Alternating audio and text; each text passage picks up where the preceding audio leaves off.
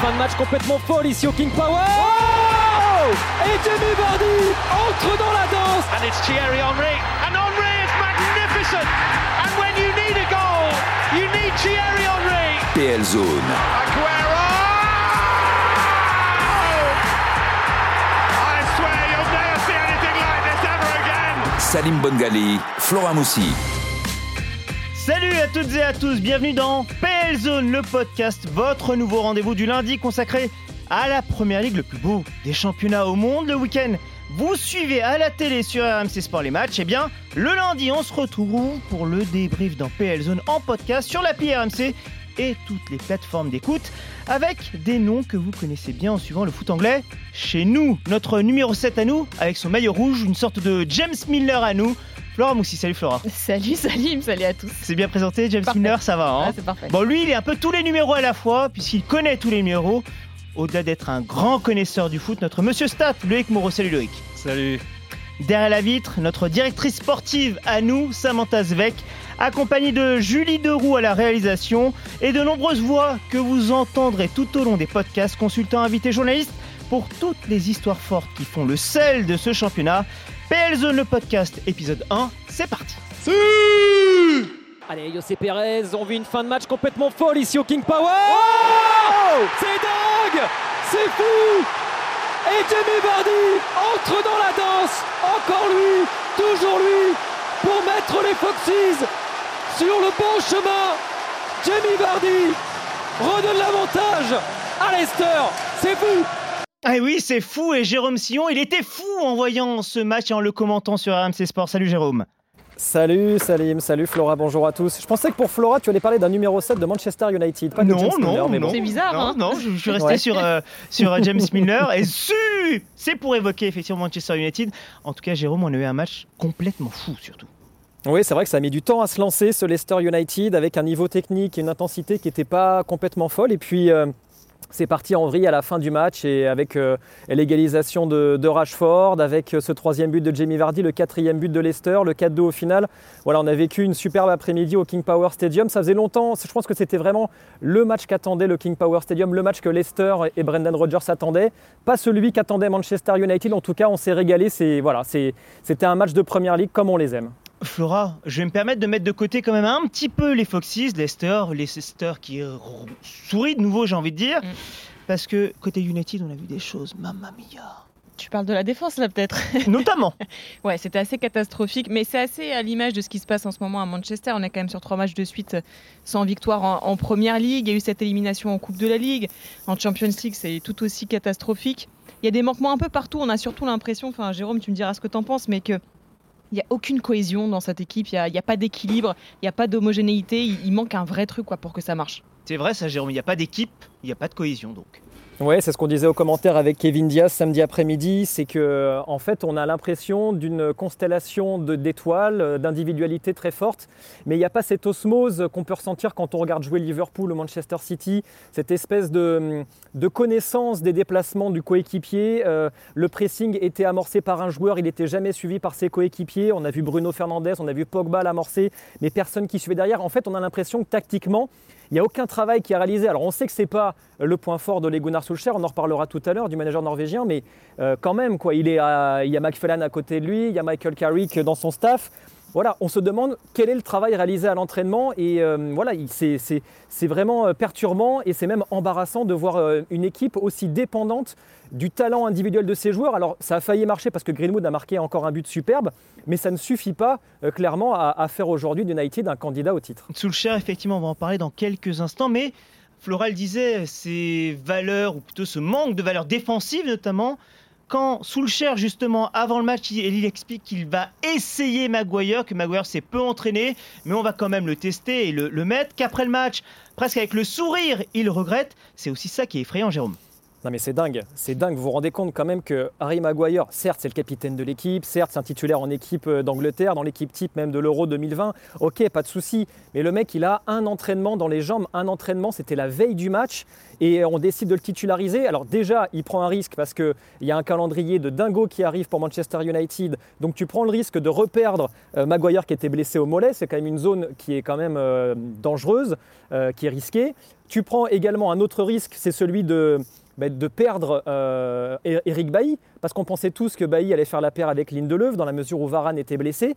Et en fait, quel message tu adresses également à Eric Bailly? Donc euh, vraiment, en termes de management, c'est assez improbable. Je te rejoins, Jérôme, c'est vrai, mais après, il perd Bailly, je pense, si jamais il aligne Jones euh, titulaire, par exemple. Là, il aligne son capitaine, son leader de défense, un joueur qu'ils ont recruté 85 millions. Il est un peu, entre guillemets, obligé de le faire jouer, Ole Gunnar Solskjaer, à ce moment-là, parce que c'est son capitaine, parce que... Même s'il n'est pas à 100%, alors il le dit, c'est quasiment pas entraîné de la semaine, mais je le mets quand même. Bien sûr, mais franchement, j'ai envie de dire, c'est quoi les certitudes avec Bailly en fait? C'est-à-dire que tout le monde, quand on s'est dit ça va être Lindelof, Bailly en défense centrale, tout le monde a hurlé en se disant ça va être une catastrophe.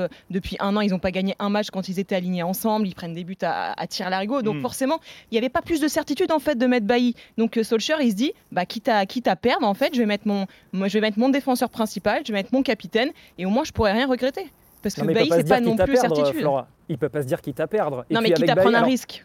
Oui, mais sauf qu'avec Bailly, il prend en revanche, la, a la certitude d'avoir un joueur à 100% de ses moyens physiques, ce qui n'était pas le cas avec Maguire. Et moi, c'est ça qui m'interroge, surtout que derrière, il y a un enchaînement de matchs avec la double confrontation contre l'Atalanta. Tu vas jouer Liverpool, Tottenham, Manchester City. Tu aurais pu perdre aussi euh, sur blessure Maguire, sachant que tu n'avais pas Varane, tu te serais retrouvé avec Bailly, Lindelöf ensuite pour les autres matchs. Donc euh, moi, pour moi, c'est incompréhensible. Ça, c'est clair. Mais là, je te rejoins totalement, euh, Jérôme. Après, c'est vrai que c'est juste symptomatique en fait du manque aussi de profondeur de à Manchester parce qu'on se dit, bah, Eric Bailly, personne lui fait confiance. Alors on se rappelle quand même cet été, il avait failli partir, euh, c'était prolongation ou pas, on savait pas trop. Finalement, il reste. Et c'est vrai qu'il a joué qu'un match en Coupe de la Ligue avec une défaite à la clé. Donc du coup, bah, Solskjaer lui fait pas non plus trop confiance. Oui, une défaite en Coupe de la Ligue face à West Ham. En l'occurrence, tiens, on va se poser la question qu'est-ce qui se dit sur cette équipe de United en Angleterre? Oui, c'est très original. Hein. London Calling, évidemment, pour prendre des nouvelles, notamment de Mathieu Faury, notre correspondant en Angleterre. Salut Mathieu. Salut Salim, salut tout le monde. Prendre des nouvelles de United, qu'est-ce qui se dit dans la presse à J 1, J 2 autour de United? Bah effectivement, c'est bien les Ole Gunnar Solskjaer qui est pointé du doigt en premier. Alors, on n'est pas encore à demander sa tête, mais on, dresse quand même un bilan positif de ce qu'il a apporté aux Red Devils depuis son arrivée.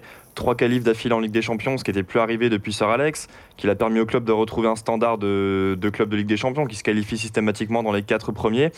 Mais on se demande si c'est le coach qui peut vraiment permettre à United de retrouver la gloire, de retrouver les titres. On, dit qu'il n'a pas rendu le club souverain, qu'il a des choix un peu discutables cette saison dans les compositions. On parlait de Maguire qui avait un seul entraînement dans les jambes, vous l'avez dit, et qui n'avait pas joué depuis le 19 septembre, depuis sa blessure. Euh, Ronaldo qui n'a pas été titularisé contre Everton. Euh, Sir Alex avait lui-même remis ça en question. Sinon, dans la presse, on, demande s'il est aussi capable de sortir les joueurs de leur zone de confort. On voit contre United, il n'y a pas eu de réaction. Les, premiers euh, contre Leicester, pardon, il n'y a pas de réaction. Les premiers changements sont faits après le, deuxième but de Soyunju qui met Leicester euh, en, tête euh, à 20 minutes de la fin, même pas. On, est en train de pointer les, capacités de Solskjaer à, ramener United sur, vraiment sur le devant de la scène. Cette, cette année, on est vraiment parti sur une première ligue avec quatre ultra favoris au vu des mercatos qu'on a eu. Et là, à la mi-octobre, United est presque décroché déjà. Donc, malgré le retour de Ronaldo. Donc, euh, la question de Solskjaer, oui, elle se pose de plus en plus. En tout cas, c'est vraiment lui qui est pointé du doigt après cette, euh, après cette défaite à Leicester, un peu surprenante en plus, quand on voit la forme des Foxes avant ce match. Et Paul Pogba aussi, qui comprend un petit peu pour son grade. On parlait du, de United qui manquait un peu de créativité dans le milieu de terrain on, disait que Paul Pogba aussi, euh, que Paul Pogba laissait parfois Matic un peu seul dans les tâches défensives. Ben justement, Mathieu, tu parlais de Paul Pogba. On va l'écouter, le français. Après le match, il est sur un ton bizarre, on va dire. Nous devons changer quelque chose. On ne comprend pas, c'est frustrant. Mais il va falloir découvrir les raisons de cet échec très rapidement pour lutter avec les autres. Pour jouer le titre, il faut gagner ces matchs en particulier. Même s'ils sont très difficiles, que nous jouons à l'extérieur, nous devons retrouver la bonne mentalité.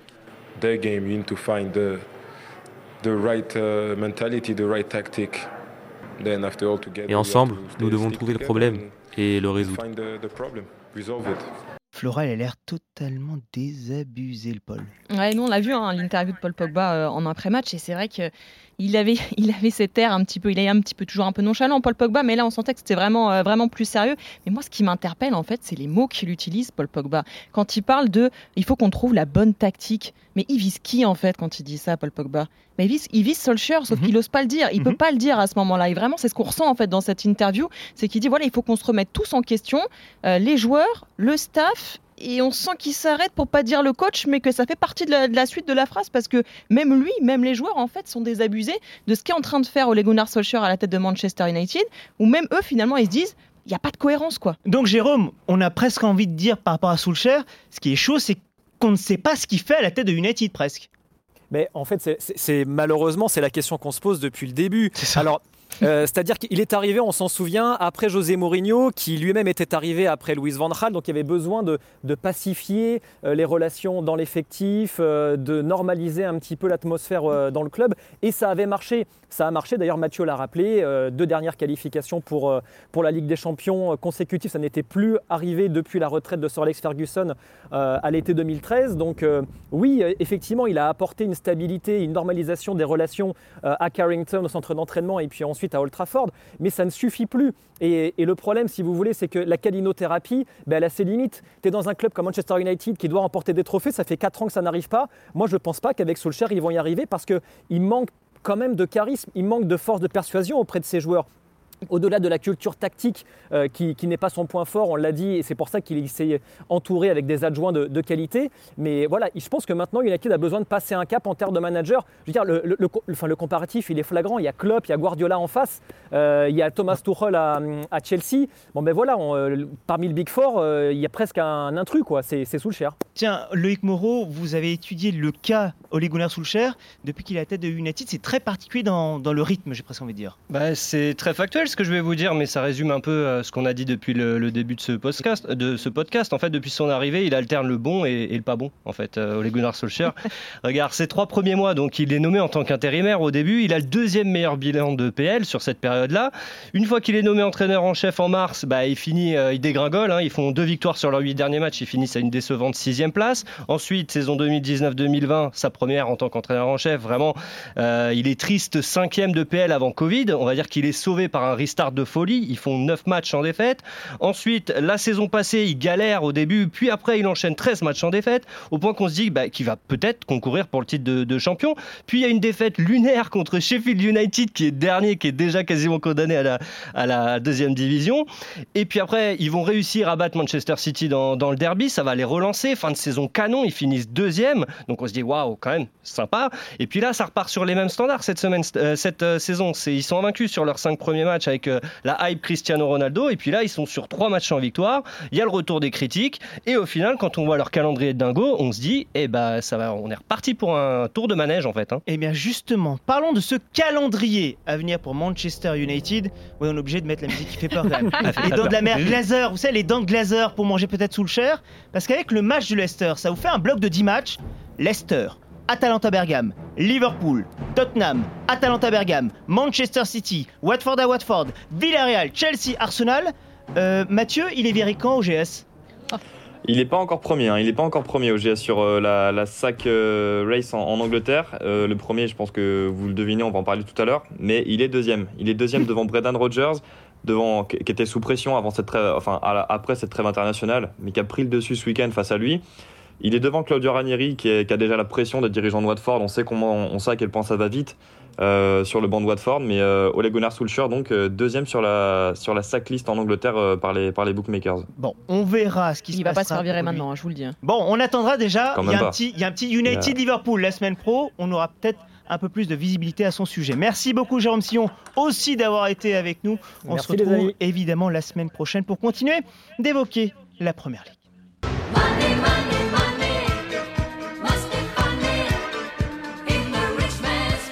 Est-ce que Abba en 1976 pensait déjà à Newcastle et l'argent? C'est pas impossible. Non, peut-être pas quand même.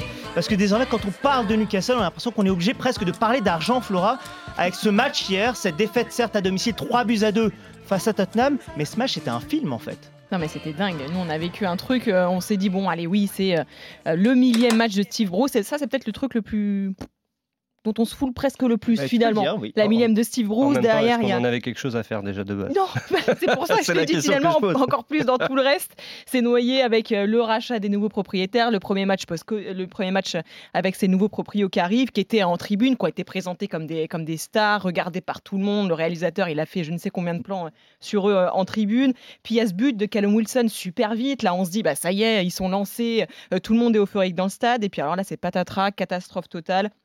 Tout le monde s'effondre euh, derrière, y compris pardon en tribune avec ce malaise euh, d'un spectateur qui arrête le match en plus pendant euh, une dizaine de minutes on avant. précise, au moment où nous parlons, Oui. on parle toujours de situation stabilisée et qu'il est réactif euh, au, euh, à ce qui lui est fait, en tout cas prodigué, prodigué comme soin. Pardon. Ouais, c'est pour ça aussi que je me permets de, de dire ça. Mais c'est vrai que le match a été arrêté. Ensuite, ça a repris. Et puis, toujours pas de victoire quand même, on le rappelle, cette saison pour, pour Newcastle. Et, et quand on se voit ça, même les proprios, la tête, leur tête avant et après, c'est assez, assez flagrant. Mathieu, là encore, à J plus 1, qu'est-ce qu'on dit dans la presse? Est-ce qu'on parle de cette défaite, des Saoudiens pas contents? On dit quoi? On parle euh, encore du manager. Là, tu vois, on parlait de, de Solskjaer tout à l'heure pour, tout à l'heure pour United. Et alors, euh, Steve Bruce, c'est pareil, mais en pire. Déjà, avant le match, avant sa millième, beaucoup de supporters disaient qu'ils ne voulaient pas qu'il fasse sa millième sur le banc de Newcastle, qu'il le fasse ailleurs. Donc, euh, bon, il, a- il en a vraiment pris pour son grade. Et puis maintenant, l'après-match, tout le, monde, euh, tout le monde le pointe du doigt, mais cette fois-ci, en demandant vraiment sa tête. Selon un sondage de, The Athletic, 97% des supporters demandent euh, le renvoi immédiat de, Steve Bruce. Et alors un titre de The Athletic qui est, qui est très simple, qui est très évocateur. La réalité est que Newcastle euh, est dans la zone de relégation. Ils ont besoin d'un nouveau manager. Ça te cite à peu près le... Ça te donne une bonne idée de, de ce que la presse anglaise dit sur euh, Steve Bruce? Mathieu, tu le disais tout à l'heure quand on parlait de la sacrée avec Solskjaer. Le premier, c'est évident Steve Bruce. Il est premier et ultra favori chez tous les bookmakers. C'est en fait là, je regardais un classement moyen en fonction des, des différentes enseignes de bookmakers en Angleterre qui sont très présents. Là, il fait l'unanimité chez, chez à toutes les enseignes. Bon, ça a le mérite d'être clair. Juste une stat, Loïc, sur ce match de Newcastle, un match presque déprimant au final. Bah, au final, si tu regardes euh, le nombre de tirs cadrés, il y en a un seul, c'est le but de Callum Wilson à la, deuxième minute, puisque le deuxième but c'est un CSC d'ailleurs, donc qui n'est pas comptabilisé par, euh, comme un tir, euh, un tir cadré. On est à 35% de possession, on prend encore 3 buts, donc on est la pire défense de, de PL avec 19 buts encaissés. Si on prend les expected goals, donc pour la qualité des occasions subies, là aussi on est numéro 1, donc euh, pas de surprise d'avoir la pire, la pire défense. Donc au final, avant de rêver, enfin de faire des rêves de, de grandeur, là on est plutôt vraiment dans une opération euh, maintien pour, euh, pour les Magpies. Lorsque les Saoudiens sont arrivés à la tête du club, on parlait, ou la presse parlait de euh, 200 millions d'euros à injecter là. Amanda Staveley a été plus euh, terre à terre en évoquant 50, 60 millions d'euros, voire peut-être même moins, on ne sait pas.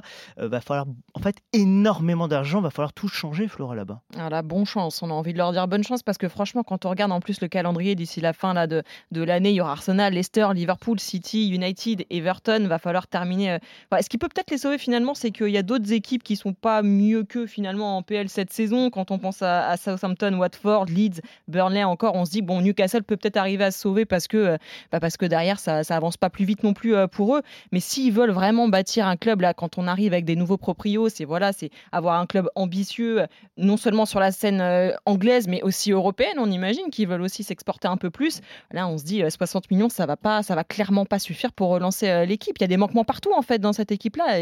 Ça ne va nulle part. Il y a des joueurs de qualité peut-être à certains postes, mais ça, ça fonctionne pas. Les Magpies qui évolueront samedi prochain sur la pelouse de Crystal Palace, samedi prochain à 16h, et ce sera à vivre dans le multizone sur RMC Sport.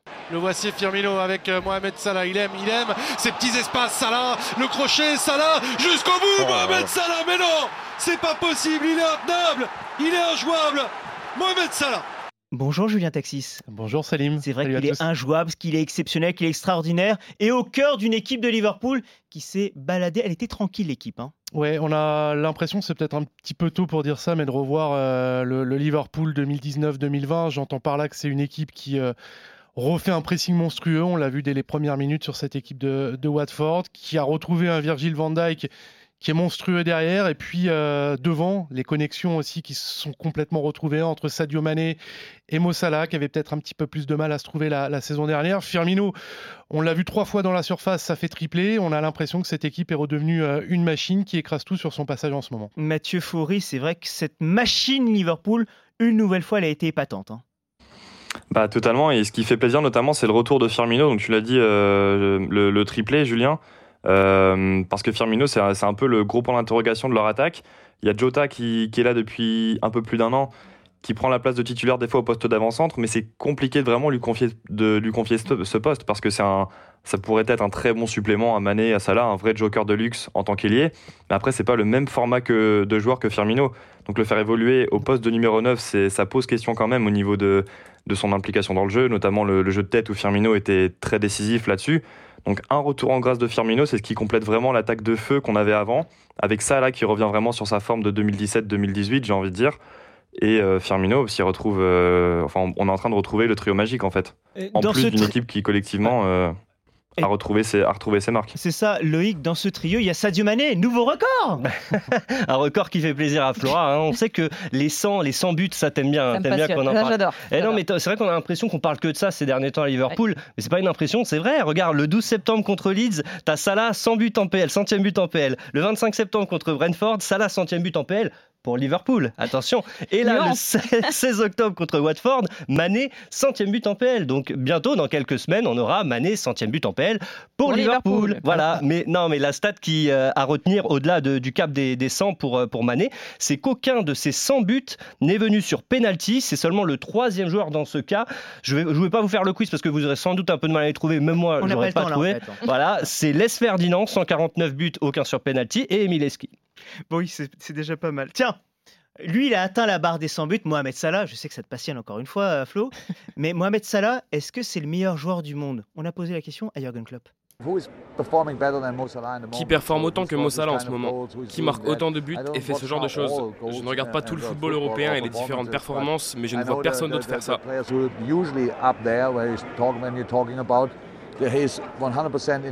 Il est dans une forme incroyable pour moi, c'est le meilleur du monde en ce moment. Ça ne date pas d'hier et j'espère que ça va continuer.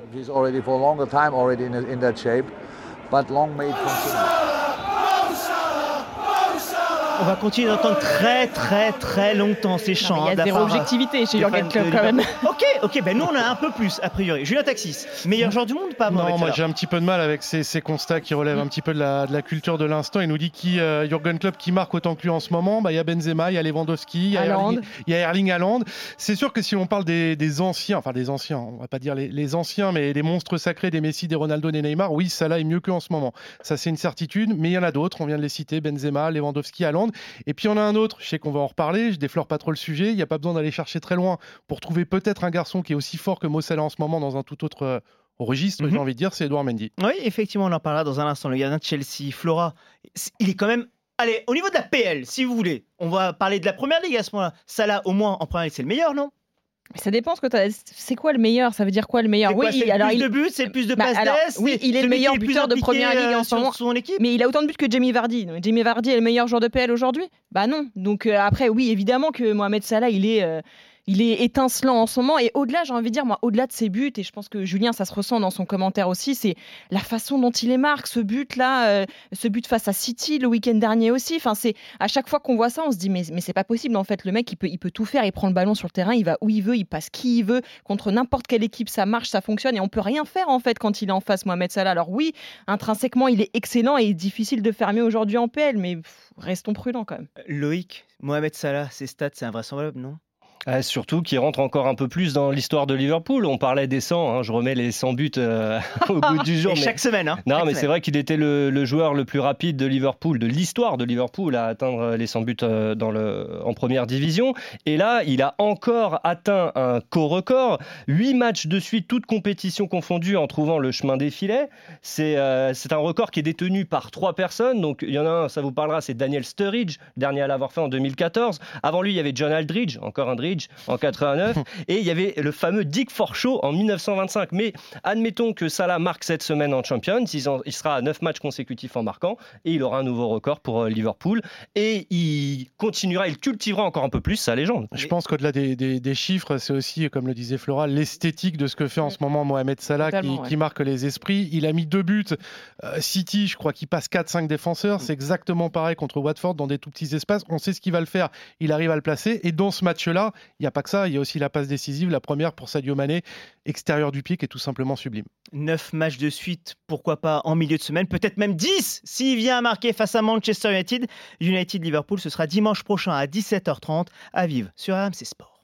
Et le but, non, c'est Edouard Mendy encore qui s'impose une claquette exceptionnelle. Oh, extraordinaire intervention encore d'Edouard Mendy. Stéphane Guy, il y est allé sur ce Brentford-Chelsea, sur cet arrêt encore d'Edouard Mendy, d'où notre interrogation forcément sur le gardien sénégalais. Est-ce qu'il est peut-être actuellement le meilleur gardien de Première Ligue? Tiens, Mathieu Faury, vous étiez à Brentford pour ce match pour RMC Sport. C'est vrai que Mendy, il a dégoûté les supporters de Brentford. Ah, J'y étais, surtout j'étais au pied de la tribune qui était vraiment derrière le but d'Edouard Ah, Mendy en deuxième quoi. période. Ah, j'étais très bien placé, surtout avec la tribune de Brentford. Vous viendrez voir pendant la saison, c'est un stade de 17 000 places, mais c'est un volcan. Mais pour Edouard Mendy, on, avait les occasions de Brentford qui déferlaient en deuxième période parce que Chelsea maîtrise la, pre- la- la première, mais en deuxième, il, il- concède un nombre d'occasions incroyable. Et Edouard Mendy, c'était phénoménal. C'était déjà c'était le patron de la défense parce que pas Thiago Silva, Aspilicueta qui était replacé piston droit et euh, Rudiger qui n'était pas là. Donc Mendy il passait sa deuxième période à hurler sur, ses défenseurs, des jeunes en plus. Il y avait Sarr qui était le, le titulaire surprise. Il a été le patron de la défense pendant tout le match. Dans son attitude, ça se voyait, ça se ressentait. Et sur sa ligne, le, nombre d'arrêts qui multiplie. J'étais pile entre lui et la tribune derrière. On, sentait tous que ça allait finir par rentrer. Et à chaque fois, tu avais ce gardien qui surgissait. Et puis il faut voir comment il sort sur les actions. Il y a un moment, il prend une frappe de Norgard. C'est sur un ballon qui est dévié au deuxième poteau. Il sort les bras déployés, la tête en avant, il la prend en pleine face. Il, a un peu sonné, mais tu vois qu'il est au-dessus de, tout le match. C'est lui qui maintient, qui maintient Chelsea. C'est un, un gardien qui attaquait ses adversaires. Il les subissait pas et c'est lui qui a vraiment été décisif. Tiens, Mathieu, avant de poursuivre notre discussion autour d'Edouard Mendy, Flora, Julien, on va donner la parole à Edouard Mendy, justement. Il était au micro RMC Sport après le match de Julien Laurence. Ouais, après, c'est mon travail. C'est- Je me prépare la semaine avec, euh, avec mes, mes coéquipiers et puis mes, mes entraîneurs pour, euh, pour aider l'équipe. Aujourd'hui, j'ai j'ai pu aider l'équipe. Euh, c'est trois points très importants au vu des résultats. Donc, euh, c'est positif et il va falloir encore euh, capitaliser dessus à domicile en, en championnat. Oui, Chelsea qui évoluera la semaine prochaine, on évoquera le calendrier dans un instant. Juste Loïc, pour essayer de répondre à cette question, meilleur gardien de PL ou pas? Les stats, ça donne quoi concernant le Sénégalais? Bah déjà, Mathieu parlait du nombre d'arrêts contre Brentford. Il y en a eu 6. C'est... Il égale son record en PL euh, donc sur, euh, sur, cette, euh, sur cette rencontre. Et depuis son arrivée, il affiche le deuxième meilleur ratio de tirs arrêtés chez les titulaires de PL, 74,5%. Ça fait les trois quarts au final. hein. Il sort euh, trois tirs sur, euh, sur 4. Il n'y a que Nick Pope qui fait, euh, qui fait mieux. Et, euh, vous savez, on aime bien tout ce qui est expected goals, donc la qualité des, tirs subis. Et grâce à cette stat, en fait, on peut voir le nombre de buts euh, évités par un gardien à son équipe. Il en a évité 4, c'est le sixième meilleur euh, ratio de, de PL. Mais surtout, je rappelle aussi que Chelsea a déjà une excellente défense, euh, subit très peu de tirs cadrés et laisse très peu approcher son adversaire. Donc Mendy, en fait, c'est le dernier rempart et il fait excellemment bien son, son taf. Quoi. Ah, Pardon Flora, Julien, Mathieu, mais il y a une personne dont l'avis est encore plus important que le vôtre. Je suis désolé. C'est Manu Petit, c'est notre consultant, notre consultant vedette Ah, en Première Ligue. Et quand on lui pose la question, Edouard Mendy, meilleur gardien de PL Sa réponse. Il n'en est pas loin, je pense même qu'il est euh, sur le podium avec euh, d'autres euh, grandes stars également de la Première Ligue, comme, je dirais, comme Ederson de Manchester City, ou même Doria aussi, qui est revenu à, un très bon niveau ces derniers temps. Il est sur la continuité, il confirme tout le bien qu'on pense de lui l'année dernière, donc il, est- il arrive de nulle part et finalement il est au plus haut niveau, il est champion d'Europe et euh, il tient euh, les buts d'une des meilleures équipes au monde. Pour moi, véritablement, oui, il fait partie des meilleurs gagnants, si ce n'est à l'heure actuelle le meilleur gagnant de la PL. ouais. Bon, on faut qu'on tranche parce qu'au final, il tranche pas totalement. Il le met au même niveau que certains. Flora, je te donne la parole. Edouard Mendy, meilleur gardien de PL ou pas? En ce moment-là? Mhm. Allez, ouais, franchement, ouais. Il Oui. est bon. Après, je rejoins Manu, c'est vrai qu'il y a des. Ederson, c'est tellement plus constant, en fait, que c'est peut-être moins spectaculaire par rapport à Derrea et surtout Derrea qui subit peut-être beaucoup plus de tirs aussi. Euh, euh, Louis, tu nous diras, mais parce que la défense, elle est aussi moins bonne à Manchester. À Chelsea, ce qui est fort aussi avec, euh, avec Mendy, c'est qu'il a une bonne défense devant lui finalement. Et qu'en plus, il arrive quand même à, réaliser des arrêts incroyables. C'est-à-dire que quand la défense, elle est un peu moins bien, c'est lui qui prend le relais. Et j'ai envie de dire, il est même pas dans la liste des 30 nommés au Ballon d'Or, en fait, euh, Edouard Mendy. Ça a fait beaucoup parler cette semaine, Julien. Je pense que ça, ça t'a alerté aussi. Non, pour moi, j'aurais aucun problème à te dire que- qu'Edouard Mendy, c'est le meilleur à l'heure actuelle. Alors, je peux entendre le, le débat avec euh, De Réa sur ce début de saison-là, sauf que voilà, on va parler un petit peu de, dans la durée. Edouard Mendy, ça fait 15 mois qu'il est là, 15 mois qu'il est, qu'il est excellent. David De Réa, ok, sur le début de saison, c'est pas mal, mais on le voit sur les deux défaites, par exemple, de Manchester United cette saison. Il n'est pas décisif. Edouard Mendy sait l'être euh, sur euh, énormément de matchs. quand même. Julien. Non, mais Arsenal, j'ai repris les matchs. Arsenal, Liverpool, Aston Villa, Brentford. Il y a un ou deux points supplémentaires ramenés par Edouard Mendy depuis le début de saison sur ces matchs-là. Pour moi, il n'y a pas de débat sur ce poste-là. Mathieu, tu as 20 secondes pour trancher. Edouard Mendy, mais sans, sans problème. Vraiment, sur, sur cette saison, c'est lui. Peut-être que en termes de, de talent brut, Derea, Allison euh, le, le contestent largement. Mais en termes de performance et de points rapportés, tu vois, le- les, enfin, les six arrêts sont tous aussi impressionnants que décisifs contre Brentford. Tous dans les 20 dernières minutes en plus, quasiment. Donc euh, non, en termes de gardien décisif, performance et patron de la défense, quand tu vois qu'il est là depuis seulement un an et que c'était un pari en plus tenté par Chelsea, c'est une réussite totale, meilleur gardien de première ligue. Chelsea Norwich, on, on verra sans doute Edouard Mendy de nouveau. Ce sera samedi prochain à 13h30, là aussi à vivre sur RMC Sport. Déjà la fin de ce PL Zone, le podcast, premier Oh, épisode. vite. Ça allait vite, hein Ah ouais. Il y avait beaucoup de choses en même temps à évoquer. Merci beaucoup Flora Moussi, Merci. Julien Taxis, Avec Loïc plaisir. Moreau, Avec Mathieu. Faury en direct de Londres. Merci à toutes et à tous. N'hésitez pas à écouter, à partager, puis surtout à nous faire vos retours. On est à votre écoute s'il y a des choses qui vous ont plu, d'autres moins. Mais n'hésitez pas parce que ce podcast c'est le vôtre avant tout. Et évidemment pour finir ce podcast c'est important de dire comme un New Irons. Ciao